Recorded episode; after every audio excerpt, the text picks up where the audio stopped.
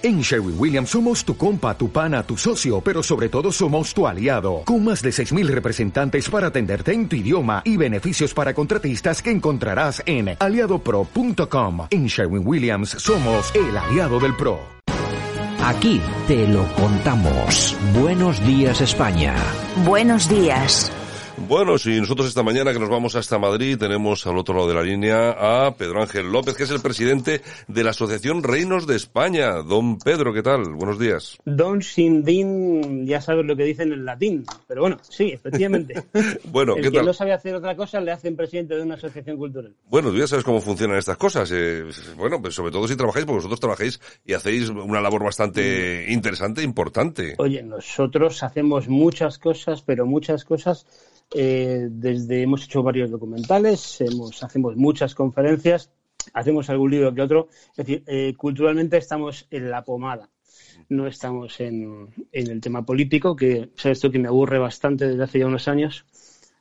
Bueno, pero y decidimos dedicarnos a labores culturales que al final del día es lo que a la gente eh, le quema menos, le instruye más y a la hora luego de, de pensar en qué país vive, en qué patria es la que le sostiene y cuáles son sus antepasados, pues, pues seguramente no tendrá el mal concepto que tienen la mayoría de los españoles, o por lo menos un gran número de españoles, y que encima algunos de ellos son políticos y mandan en, nuestras, en nuestra vida. Y mandan, y mandan bastante, además. Bueno, Y mandan bastante y mal. y ma- y mal, también es verdad. Bueno, vamos a ver, tenemos eh, sobre el tapete esta guerra Rusia-Ucrania con todo lo que conlleva, pero hoy vamos a hablar del mismo, de este tema, pero de una forma diferente y desde un punto de vista histórico, porque hay muchas personas que dicen que, bueno, que España históricamente no ha tenido nunca nada que ver con Rusia, tampoco con Ucrania, que es algo que nos pilla muy de lejos, pero bueno, esto es realmente mm, falso. Sí que hemos tenido bastante que ver, tanto con Rusia como con Ucrania, ¿no? Bueno, yo te digo una cosa, el tema de Rusia y, o sea, perdón, el tema de España, Rusia, Ucrania,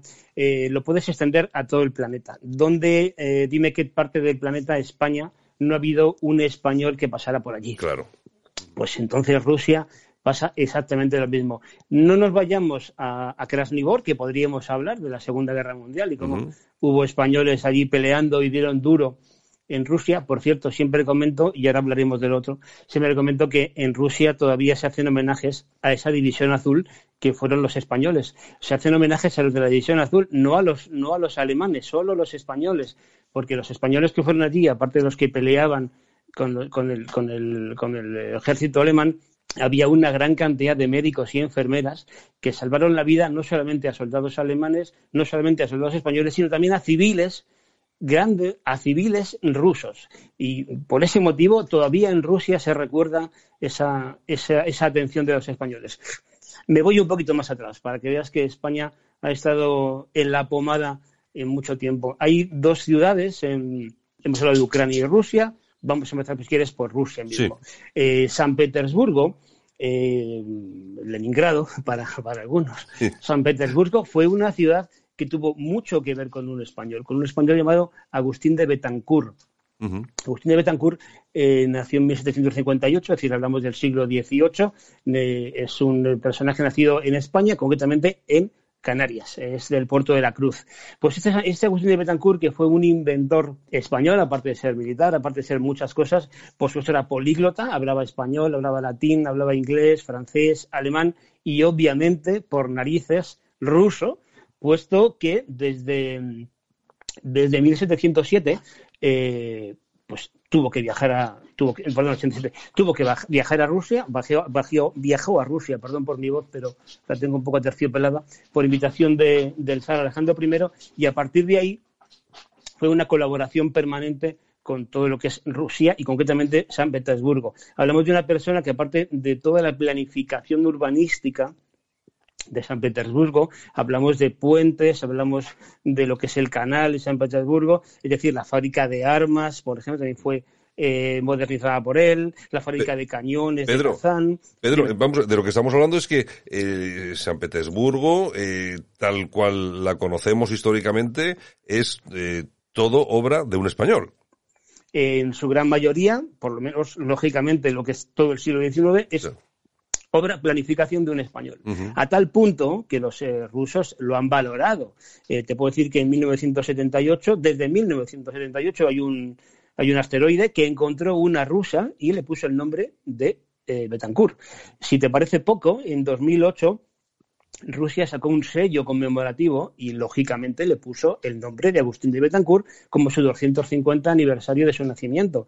Y en 2018, en San Petersburgo, se inauguró un puente y no adivinarás qué nombre le pusieron al puente. Pues ya me lo imagino. Agustín de Betancourt. Quiero decir que no es una eh, pamplina que nos salga de Wikipedia, eh, la propia Rusia ha valorado, y por supuesto yo creo que si no fuera un personaje importante en San Petersburgo, mm, una ciudad no le pone el nombre a un puente, ni mucho menos, ni se sello conmemorativo por un personaje como este. Hablamos de un tío que eh, fue inventor de maquinaria, de hecho en España, para que tengas una idea, la Escuela de Caminos, Canales y Puertos es obra de Agustín de Betancourt. Eh, como eso, te hablo que fue el primero que en España elevó un globo aerostático. Sabes que los primeros fueron los franceses, nuestros amigos gabachos, los hermanos Montgolfier. En España el primero fue él. Muy interesante. Esto, hablamos de, San Petersburgo, que a Rusia, vámonos a Ucrania, que por cierto, Ucrania ha sido casi siempre rusa. No me no te voy a decir que Putin tenga razón o no es un mal comportamiento, pero eh, la cosa es como es. Ucrania ha formado parte de Rusia la mayoría de su tiempo. Bueno, y además vamos a hablar, vamos, vamos, a hablar de una ciudad que ahora mismo, en este, en este escenario de guerra, está teniendo una importancia bastante interesante, ¿no? Bueno, yo creo que la palabra Odessa ya todos nos lleva a Ucrania. A mí siempre Odessa me ha sonado, bueno, me, ha gustado el nombre de Odessa porque me, me gustan mucho las películas de los años 50, 60, 70 de la Guerra Fría y todos, yo, yo lo que cualquiera recuerda, el libro de Forsyth sobre Odessa. Eh, la verdad que es una, es una ciudad que está ahí en medio de una zona donde lógicamente la Guerra Fría ahí era una, una zona caliente. Concretamente, Odessa la funda un español, un español llamado José de Rivas. Habrá por ahí quien diga que no era español porque era napolitano. Claro, si eres español, si eres napolitano y has nacido pues en 1749, por narices eres español. Lógicamente. Lo primero que un español nace donde le da la gana, pero un español de entonces, si nace en, Nápoles, obviamente es español. Como decía este, este buen español, este José de Riva, eh, como cualquier en la vida, pues mm, va progresando, va cambiando, evoluciona, pues según, según conoces a la gente. Al final, en 1783 eh, conoce a la persona adecuada, mm, que es eh, concretamente es eh, eh, Orlov. Orlov os sonará, Orlov era amigo de uno de los hermanos de lo que era la, Catalina la Grande, que era la, emperatriz. Uno de los, de los amantes, hermano de uno de los amantes. digo uno de los amantes porque la emperatriz Catalina pues era del estilo de Isabel II.